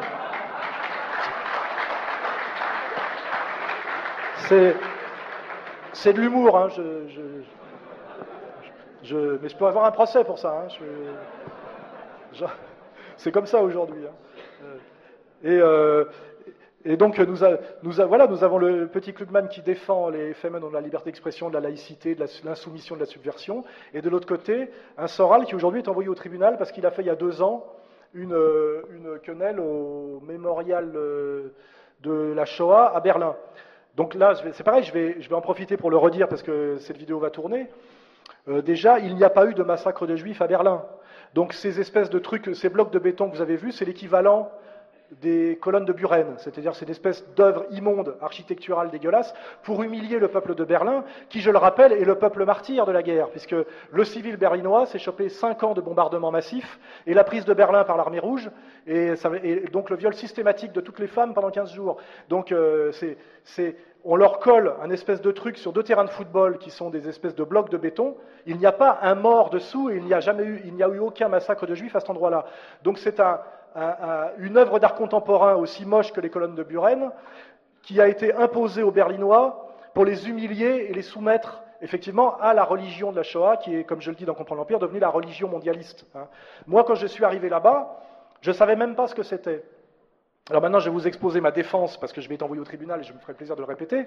Comme vous le savez en allant sur Internet, je suis bisexuel, c'est marqué, musulman, d'origine juive, agent iranien, euh, viticulteur, parce que je, crois, je vends aussi du vin, je crois, enfin, etc., euh, etc. Et donc, je suis allé en tant que bisexuel à Berlin, qui est un haut lieu de la communauté gay, et on m'a dit l'endroit pour faire des rencontres, c'est ce, truc qui, correspond. Euh,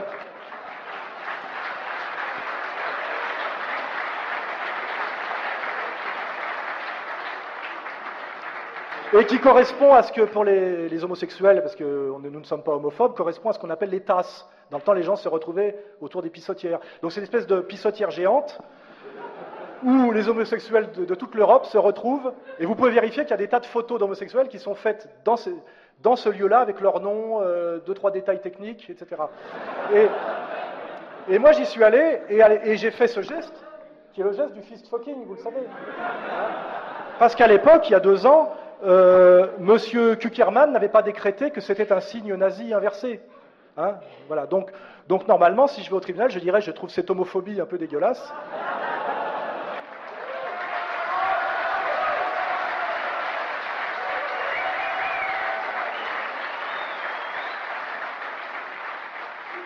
Ce qui veut dire qu'il faut traiter cette tentative, comment dirais-je, de vous terroriser par le blasphème, par le ridicule et par l'humour, car en réalité, quand je fais ça au, mémorial de la Shoah de Berlin, qui est un truc qui date de 2-3 ans, hein, c'est pas un truc d'après-guerre, etc., j'affiche simplement mon irrévérence envers ce qu'on essaie de nous coller de force aujourd'hui, qui est la religion shoatique, comme, euh, comme euh, comment dirais-je, religion de soumission mondiale, qui est censée d'ailleurs effacer le Golgotha et la Passion du Christ. Hein. Le but, c'est de dire que le catholicisme n'est rien à côté de la Shoah, et qui est cette tentative aussi un moyen de nous terroriser chaque fois que nous critiquons l'État d'Israël, et quelque chose qui est encore plus prégnant pour nous, la surreprésentation assez étrange d'une communauté dans des secteurs déterminants qui ne sont pas, comme j'ai dit, les pompiers volontaires et les soldats de la troupe, mais plutôt le milieu de la politique, des médias et de la puissance d'argent.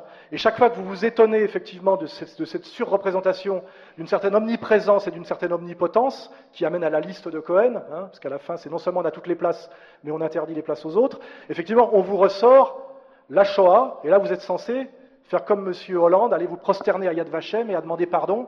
Et là, on est dans ce qu'on appelle euh, l'hérésie, et ça a beaucoup à voir avec euh, ce qu'on nous a vendu, euh, qui est d'ailleurs un peu une escroquerie, l'Inquisition. voyez Et à un moment donné, il faut dire, au nom de la laïcité, du bon sens et de la réalité historique, je ne veux pas me soumettre à la religion de la Shoah.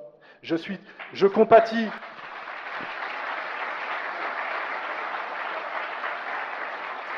Je suis très compatissant pour la souffrance des Juifs d'Europe qui ont beaucoup souffert dans une guerre, je vous rappelle, qui s'est passée essentiellement en Europe centrale et qui a fait 50 millions de morts, dont 550 000 Français d'ailleurs. Je suis très compatissant et, je respecte leur douleur, mais l'instrumentalisation par d'autres de cette souffrance-là pour essayer d'en faire une arme de terreur morale, plus une arme de terreur juridique par la loi Guesso, pour faire taire quiconque critiquerait soit l'État d'Israël, puisqu'on essaye effectivement de transformer la critique du sionisme aujourd'hui en antisémitisme, on voit bien qu'il y a ce glissement progressif, ou quiconque se permet de s'agacer de la liste de Cohen, nous devons résister à cette manipulation. Et là, c'est toujours pareil. bien prendre conscience des armes, des armes intellectuelles des autres, parler toujours d'antisémitisme alors qu'en fait il s'agit au mieux de judéophobie ou de judéocriticisme qui est autorisé par la loi. Je l'avoue, je suis antisioniste et judéocritique. Et même peut-être même judéophobe euh, si on veut. J'ai le droit. Voilà. Et je le revendiquerai droit dans mes bottes devant un tribunal. Et.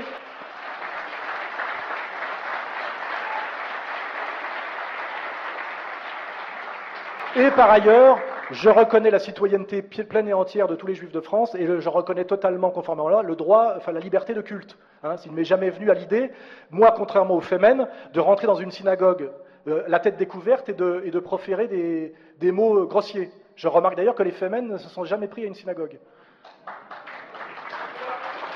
Peut-être que là, M. Klugman les trouverait moins subversives, moins laïques et moins progressistes.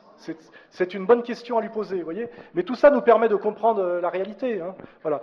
Donc, je crois que j'ai fait à peu près le, tour de la question. Alors après, c'est effectivement, euh, on a à peu près tous compris tout ça. Moi, je donne, je donne un peu les armes intellectuelles pour pouvoir répondre, parce qu'on est terrorisé hein, par les journalistes qui disent alors antisémite. Et en gros, quand on entend ça, c'est un peu comme avant quand vous, je sais pas, euh, il y a facho aussi, oui, on a facho effectivement, euh, et on est censé être terrorisé, demander pardon et euh, combien je dois et à qui je dois payer, vous voyez Et non, à un moment donné, il faut, il faut droit dans ses bottes, rappeler les fondamentaux. la nation française ne reconnaît que des individus et aucun, aucun corps intermédiaire entre l'individu et l'État. Donc les communautés n'existent pas, dans la, loi française. Hein. Donc quand il y a quelqu'un qui dit au nom de la communauté juive, je dis non, vous êtes un citoyen français de confession juive, il dit non, je suis laïque, je ne suis pas religieux. Mais je lui dis alors en quoi êtes-vous juif puisque vous n'êtes pas religieux? Euh, euh, Je suis de. Finkielkraut le dit ouvertement, je suis du peuple juif. Là, je crois que vous étiez du peuple de France. À un moment donné, il faut quand même rappeler les fondamentaux. Hein. Les types, à un moment donné, se disent je suis d'un peuple qui n'est pas le peuple de France, je me réclame d'un pays étranger, et quiconque critique la manière dont finalement euh, j'ai trahi le pacte républicain, hein, parce que c'est ça, il vous traite d'antisémite et il vous envoie au tribunal. Et vous êtes censé être condamné par la République française. À un moment donné, il y a des dysfonctionnements insupportables. Donc moi, je vous le dis, ça va, vous verrez dans les temps à venir, je vais me sacrifier un peu pour euh, amener ça, euh, comment dirais-je, au devant de la scène. J'irai droit dans mes bottes au tribunal et je dirai tout ça. Et c'est fondamental que vous tous maîtrisiez ce, vocabulaire et ces articulations, parce que c'est ça qu'il faut répondre droit dans ses bottes à un journaliste, en général abruti, euh, et euh, comme je vous le dis, un journaliste aujourd'hui, c'est une pute ou un chômeur. Donc, euh, je le sais moi-même, je viens du journalisme, hein, j'en ai fait pendant des années et des années. Quand on voit la, bêtise des questionnements des journalistes aujourd'hui, il faut à un moment donné répondre froidement et calmement, comme je le fais en ce moment. Il n'y a aucune raison de se laisser terroriser. Je rappelle que moi, Dieudonné, sommes, sommes nés 20 ans après la guerre, hein, donc je rappelle que dans le, monde laïque contemporain, il n'y a pas de responsabilité collective et transmissible. Hein. Ça, c'est le monde de la vendetta. Vous savez, c'est le monde, le monde tribal. Hein. C'est-à-dire que vous n'êtes pas responsable de ce qu'ont fait des gens il y a 50 ans, sous prétexte que vous êtes de la même nation qu'eux.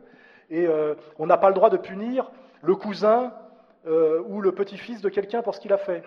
Qui aujourd'hui, euh, quand on voit Arnaud Klarsfeld dirige une association des fils et petits-fils de déportés. C'est-à-dire qu'ils se réclament d'une souffrance qui n'est pas la sienne. Ça n'existe pas dans nos valeurs à nous, vous voyez hein. Ça, c'est le monde tribal, c'est le monde pré-universaliste et pré-moderne. Hein. Donc on a tous ces mensonges sémantiques, tous ces mensonges intellectuels qu'il faut absolument réarticuler. Pour nous, on rappelle simplement ce qu'est euh, la République française, le droit français, la Constitution française, etc. etc. Et nous devons tous le faire calmement, avec un peu d'humour en plus, parce que c'est tellement triste et ridicule qu'autant en rire, et de manière, je dirais, effectivement solidaire, hein, qui est aussi une des questions euh, que je n'ai pas encore abordées, qui à l'époque, il y avait toujours les antisionistes d'extrême gauche, qui détestaient soi-disant les antisionistes qui, qui stigmatisaient l'extrême droite, donc en même temps qu'ils étaient pro-palestiniens, ils étaient encore antifascistes, etc., ce qui fait que dans ce diviser pour régner, euh, tous les combats s'annulaient eux-mêmes. Aujourd'hui, je pense que l'heure est suffisamment grave pour qu'il y ait une union sacrée, sur des fondamentaux que nous partageons tous, car moi je prétends que l'accusation d'extrême droite est, une injure, est une escroquerie. Hein. Je ne vois pas pourquoi on traiterait Marine Le Pen d'extrême droite. Euh, et en disant, d'ailleurs, nos adversaires disent parce qu'elle est la fille de son père. Donc c'est la transmission héréditaire du contenu idéologique. Tout ça, c'est du racialisme. Hein. De prétendre qu'on peut transmettre par le sang un contenu intellectuel, c'est la définition même du racisme. Hein. C'est comme quand un, petit type du bétard qui en général euh, vend des jeans dans le sentier vous dit Moi je suis du peuple de Einstein, Je dis, ouais, mais toi, t'as un QI de 80. Tu vois ce que je veux dire euh, Et ce type prétend en gros qu'il a en lui le, génie d'Einstein parce que il serait juif séfarade. Il se trouve que l'autre plus est un ashkénaze de culture allemande. Mais enfin voilà, il faut à un moment donné remettre tous ces escrocs et ces abrutis à leur place, non pas au nom d'Adolf Hitler, mais au nom des principes de la République française, de la démocratie et de l'antiracisme authentique. C'est tout le travail qu'on doit faire, c'est tout. Et euh, ne pas se laisser terroriser. Pour ça, je vous le dis, nous sommes les plus nombreux en réalité. Hein. La petite oligarchie qui nous, méprise et nous martyrise en ce moment, ils ont la main sur l'appareil d'État, mais ils sont très très peu nombreux, très illégitimes et très peu respectables. Il suffit de les regarder. Hein. Et l'appareil policier qui leur obéit, prenant conscience qu'ils font un travail qui n'est pas un travail de maintien de l'ordre républicain, mais un travail finalement de, milice communautaire, et qu'on a donc détourné leur mission, commence à s'agacer de plus en plus. C'est pas pour rien que dans mes vidéos du mois, je vous montre euh, des maillots de policiers, de pompiers, de militaires, etc. Ils en ont marre de faire le tapin pour des gens qui ont usurpé le pouvoir. Et ça, c'est une arme que nous avons, c'est que euh, si je regarde ce qui se passe un peu en Italie en ce moment, on voit à un moment donné, on envoie l'équivalent des CRS italiens sur les manifestants, et à un moment donné, ils enlèvent leur casque. Et n'oubliez pas que le virage révolutionnaire, c'est au moment où la petite élite oligarchique, retranchée dans son château, demande euh, à l'armée de tirer sur la foule, et que l'armée fraternise avec la foule. À ce moment-là, la petite élite oligarchique a cinq minutes pour faire ses bagages. Hein. Voilà. Et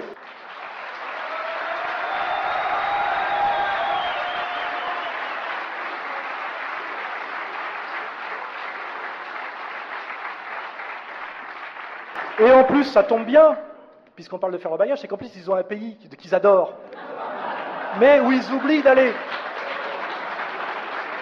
Ce qui veut dire que, le message très réconciliateur et pacifique qu'on dit, c'est euh, il n'y a aucun problème avec les Français de confession juive, les Français d'origine juive. Euh, c'est un problème individuel de savoir le lien qu'on a avec son, une origine, je dirais, qui est culturelle, voire même ethnoculturelle, mais ceux qui pensent qu'ils sont euh, le, peuple élu, que ça se transmet par le sang de la mer, et que, comme il est écrit dans leur lecture euh, littéraliste de la Torah, leur destin est de soumettre les nations du monde pour nous, réduire en esclavage, car c'est les contenus objectifs de l'Ancien Testament, et qu'ils le feront par le mensonge et le vol, comme ce qui est le contenu objectif du Talmud, ces gens-là, je leur dis, faites votre alia, il y a un pays, effectivement, qui applique cette vision du monde, c'est Israël. Partez en Israël, il paraît qu'il manque de bras là-bas pour martyriser les Palestiniens. Mais arrêtez de nous faire chier en France, car en France, nous sommes immensément majoritaires et nous ne sommes pas totalement des lavettes et des soumis. Hein. On est gentils, mais à un moment donné, trop c'est trop. Voilà. Donc ce message, il est là. Et, je pense que ce message est compris par tout le monde. Hein. Ceux qui, qui ont cette vision racialo-théologico-militaire, ils ont un pays de leur rêve dont ils ont, qu'ils ont à la bouche toute la journée d'ailleurs, euh, qu'ils y aillent. Et là, moi, je, dis presque respect. Vous voyez, vous mettez vos, actes au bout de vos idées. Mais passer, leur temps comme ils le font avec moi, là, la LDJ, qui me menace quotidiennement de me ratonner sous prétexte que je ne me soumets pas à leur vision suprémaciste raciale dans mon propre pays, et prétendent en plus, quand ça tourne mal pour eux, aller se réfugier derrière les policiers et demander la protection de la police française, parce que c'est à peu près ça qu'ils font, vous avez vu récemment au tribunal, hein. je dis là, c'est trop, c'est trop.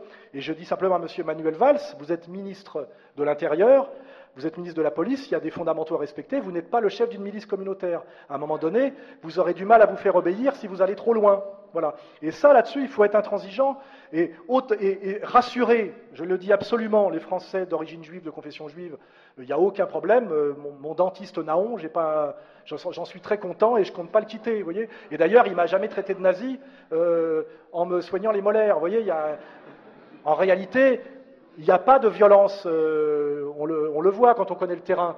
Euh, tout ça est très très manipulé euh, par les... Parce qu'on sait que ce sont les associations juives officielles qui fournissent à, l'appareil d'État les statistiques d'agression.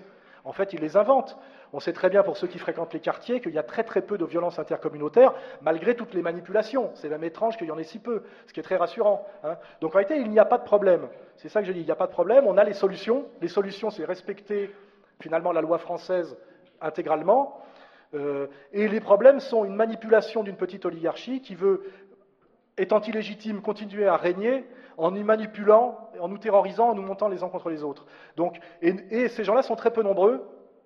et, en réalité très peu courageux. Je ne pense pas que Bernard-Henri Lévy euh, se battrait très longtemps si à un moment donné on lui, on réexpliquait correctement les fondamentaux de la République française. En plus, il a des lieux de villégiature sur la terre entière. Euh, on leur dit simplement arrêtez de nous faire chier, foutez-nous la paix, et tout se passera bien. Voilà. Et je pense que je vais terminer là-dessus, parce que sinon, de quoi je pourrais parler d'autre? De la crise économique, mais je crois que vous, je crois que vous connaissez à peu près tout ça très bien. Euh, je pense que plutôt Maintenant, le jeu serait peut-être. Euh, il est prévu de poser des questions, non? Ouais, parce que en général, les gens aiment bien s'exprimer. Euh, oui, oui, bah Esteban qui est en tôle. J'ai fait un don, j'ai relayé les vidéos de Serge Ayoub. Euh, oui, bien sûr, c'est un des scandales, effectivement. Mais ça, ça vous voulez que j'en parle? Ça a pu savoir avec l'extrême gauche, effectivement. Parce que c'est vrai que j'ai un problème que je n'ai pas abordé parce qu'ils sont plus calmes en ce moment, quoique ils m'ont agressé aussi cette année, physiquement. On a aussi dans cette période de troubles et de manipulation, une certaine réactivation de ce qu'on appelle l'extrême gauche, les soi-disant antifascistes, qui sont là, effectivement, pour essayer de prolonger cette mainmise de la, de la gauche socialiste sur les quartiers et ces pseudo-catégories. Effectivement, je vous ai parlé tout à l'heure du mensonge de l'accusation d'antisémitisme, le mensonge de l'accusation de, fasciste et le mensonge de l'antifascisme institutionnel. On est aujourd'hui dans un antifascisme sans fasciste, où on a par contre des petits nervis, dont quand on remonte les financements, ça remonte en général plutôt euh, au camp atlantiste et même à la CIA, qui sont chargés de faire régner pareil la terreur par la violence, en général sur les campus universitaires, et à, martyriser physiquement les, jeunes qui se, trouvent encore patriotes. Alors ce qui est intéressant dans cette extrême gauche, c'est qu'elle a perdu aussi récemment les jeunes des quartiers. Aujourd'hui, à cause de l'anti-islamisme radical, euh, finalement, il n'y a plus un jeune des quartiers qui a envie de marcher avec Besancenot, sauf à Skyrock, mais on sait à peu près très bien euh, que ça ne correspond pas à beaucoup de réalités. Alors, ils n'existent plus beaucoup, mais par contre, ils sont très aidés par les médias. Vous avez remarqué que euh, le NPA a très très peu de militants, ils en ont moins que nous, mais par contre, on leur demande leur avis régulièrement dans les médias. On a vu qu'à un moment donné, ils avaient essayé de nous vendre Besancenot comme séducteur, il était dans Gala, il était chez Drucker. La question fondamentale, c'est en général un type qui prétend faire la révolution et renverser l'ordre bourgeois. En général, l'ordre bourgeois ne lui donne pas une tribune pour l'aider. C'est qu'en général, il y a un mensonge quelque part. Hein. Ça, c'est des fondamentaux pour les jeunes qui sont un peu naïfs. Et puis après, on se rend compte effectivement que ces, ces, réseaux de manipulation qui ont fait chuter De Gaulle, hein, pour ceux qui s'intéressent à mes analyses, euh, mai 68, la première révolution colorée qui a fait tomber De Gaulle, justement parce qu'il avait fait sa déclaration de novembre 67 sur le peuple sûr de lui-même et dominateur. Euh, tout ça est articulé. Hein. En novembre, il dit ça. En mai 68, il a des trotskistes qui le déstabilisent au nom d'ailleurs de l'opposition à l'impérialisme américain et de la guerre du Vietnam, alors que ce sont tous des agents atlantistes. Il suffit de regarder la carrière de Cohn-Bendit, pour regarder le niveau de mensonge intégral du parcours de ce type-là, qui se déclare aujourd'hui libéral-libertaire euh, et qui est positionné systématiquement quand il faut détruire l'Irak, euh, quand il faut détruire euh, la Libye, etc., quand il faut détruire la Syrie. On a quand même un recul historique qui nous permet de faire la critique assez poussée du mensonge de ce qu'est l'extrême gauche antifasciste. Hein. Aujourd'hui, ils existent presque plus, mais ils ont quand même monté une petite milice qui s'appelle d'ailleurs ça ne doit pas toucher les Marseillais, Antifa Paris-Banlieue, et dont un des objectifs est de m'agresser moi physiquement pour que ce ne soit plus euh, des milices d'extrême droite juive qui le, fassent. Hein, ça a été monté. On a sorti le CV d'un certain Marc Hart, je crois, qui s'est ridiculisé récemment chez, chez Rutier. Euh, à mon avis, il avait abusé de certains produits euh, qui, le rangent dans la même catégorie que le fils Klarfeld. Et, et effectivement, on trouve une articulation bizarre où effectivement on, refabrique de toutes pièces des casseurs de gueule qui m'agressent et me menacent, en général avec des, euh, drapeaux algériens ou des kéfiers palestiniens autour du, cou pour faire croire que ça reste une extrême gauche originaire des milieux immigrés. Alors que quand ils se sont attrapés, puisqu'ils se sont fait attraper une fois sur les deux fois où ils ont monté un commando contre moi, il n'y en avait pas un qui venait de banlieue, ils étaient tous du 14e arrondissement et du 4e arrondissement de Paris, et leur boulot c'était pion dans des lycées, donc là on voit bien le réseau éducation nationale, réseau Trotskar, etc. Et il y en avait un euh, qui avait un boulot à Beaubourg, vous voyez Donc je ne crois pas, moi, qu'un jeune de cité puisse avoir un boulot à Beaubourg sans passer par des réseaux euh, qui ont beaucoup à voir avec euh, ces réseaux de trotskistes qui ont la haute main sur l'éducation nationale et, ces petits boulots. Et surtout, il n'y en a aucun qui venait de banlieue. Et aujourd'hui, donc, on a l'effondrement de ce mensonge de ce qu'on appelle l'extrême gauche, effectivement, qui sont encore utilisés par le système et aidés par le système mais qui ont quand même beaucoup perdu la main sur euh, notamment les quartiers. Parce qu'avant, ils faisaient faire le sale boulot par les jeunes, euh, toujours d'ailleurs cette division raciale du travail. C'était des petits bourgeois blancs qui envoyaient des Français d'origine immigrée en les manipulant, casser la gueule à des types du Front National. Vous voyez, on avait beaucoup ça. Ça nous rappelle la, haine de Mathieu Kassovitz, qui me traite de, récemment sur Facebook d'enculé, je crois. parce qu'il était venu me voir, lui. Il m'avait dit Alain, c'est bien ce que tu fais, mais c'est un peu dangereux pour les juifs.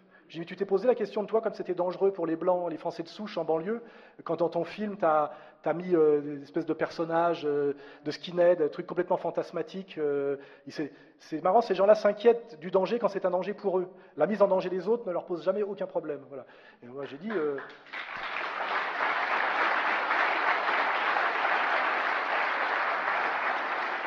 J'ai dit, moi, je ne mets en danger personne, j'essaie de produire une analyse rigoureuse. Je fais un travail de sociologue.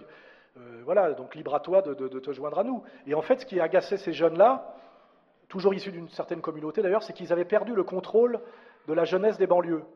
Et d'ailleurs, c'est comme, je vais faire une petite, petite aparté, aujourd'hui je me fais traiter de maître à penser de Dieudonné. Ce qui est marrant, c'est que ces gens qui disent ça sont tellement racistes, qu'ils se disent si c'est plus nous qui avons haute, le contrôle sur le nègre, c'est forcément quelqu'un d'autre. C'est-à-dire que l'idée que Dieudonné puisse penser par lui-même,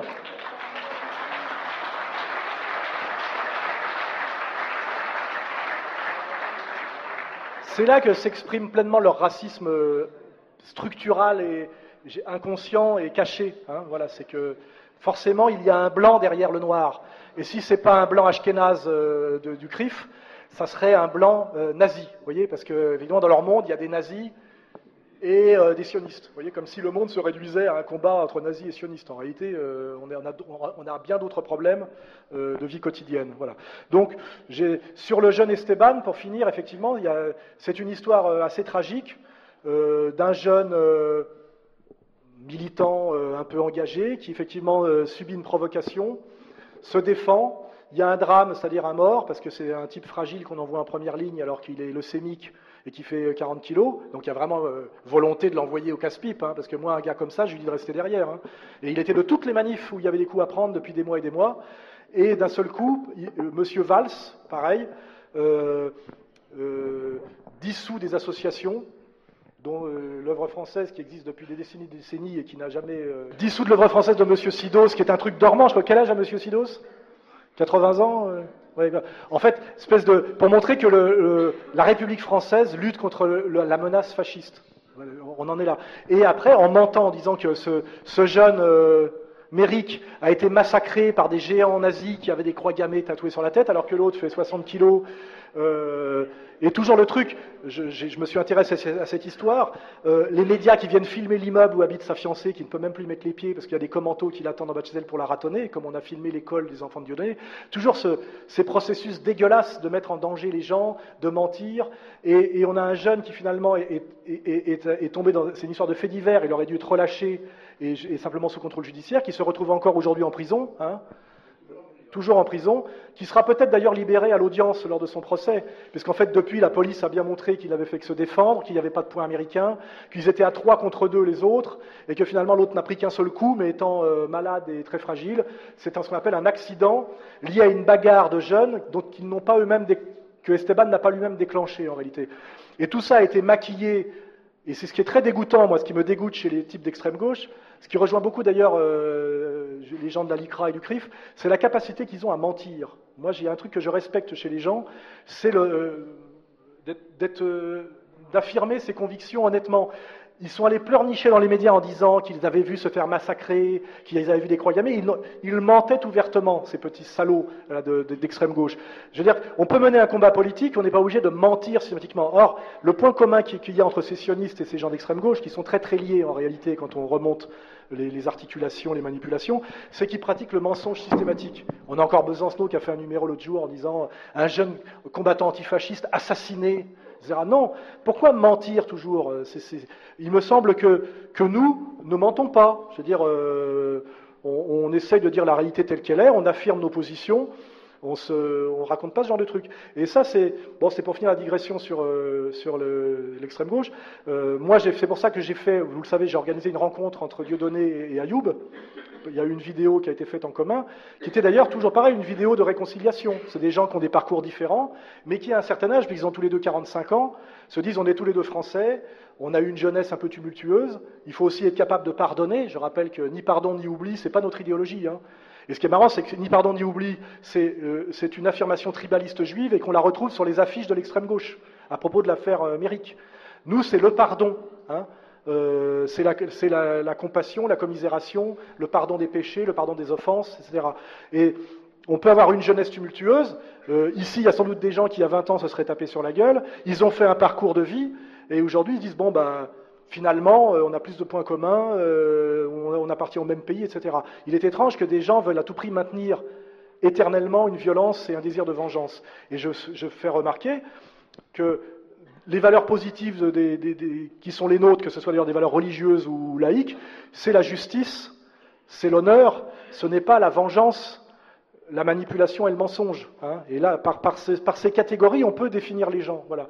Nous, euh, nous, nous tendons la main à tous les gens qui sont dans une démarche, je dirais, d'honnêteté et d'intégrité. Il y a beaucoup de gens avec qui je parle aujourd'hui qui m'insultaient encore il y a deux ans ou trois ans, hein, euh, parce qu'ils ils venaient d'un certain monde, euh, ils avaient une certaine culture, ils, avaient gobé pas mal de trucs, et aujourd'hui, bon, j'admets qu'en regardant tes vidéos, en écoutant ce que tu dis et ce que tu fais, parce qu'il y a ce qu'on fait, il y a des actes. Moi, je fais des choses depuis... euh, euh, depuis 25 ans. Donc à un moment donné, on regarde les trajectoires des gens, on ne peut pas raconter n'importe quoi. Et, en général, ça, ça se passe bien. Donc moi, c'est, je vais essayer de finir là-dessus et qu'on passe aux questions, parce que je commence à fatiguer. C'est que rien ne s'oppose à la, grande réconciliation nationale des gens de de toutes origines, du moment qu'on est sur des fondamentaux qui sont des universaux, qui est l'honnêteté, ça, tout simplement l'honnêteté, une certaine fidélité à ses valeurs, euh, un certain sens de l'honneur, un certain respect de la parole, etc. Et les gens qui ne respectent pas ça, on voit très bien qui c'est. hein, les gens qui mentent systématiquement, qui, s'acharnent systématiquement sur les gens fragilisés.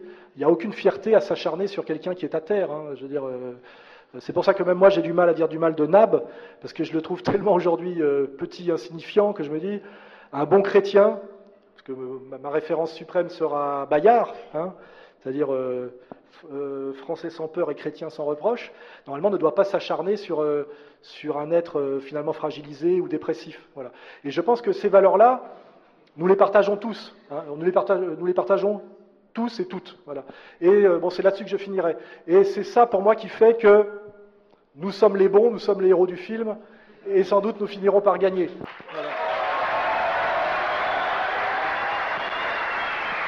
Merci Alain.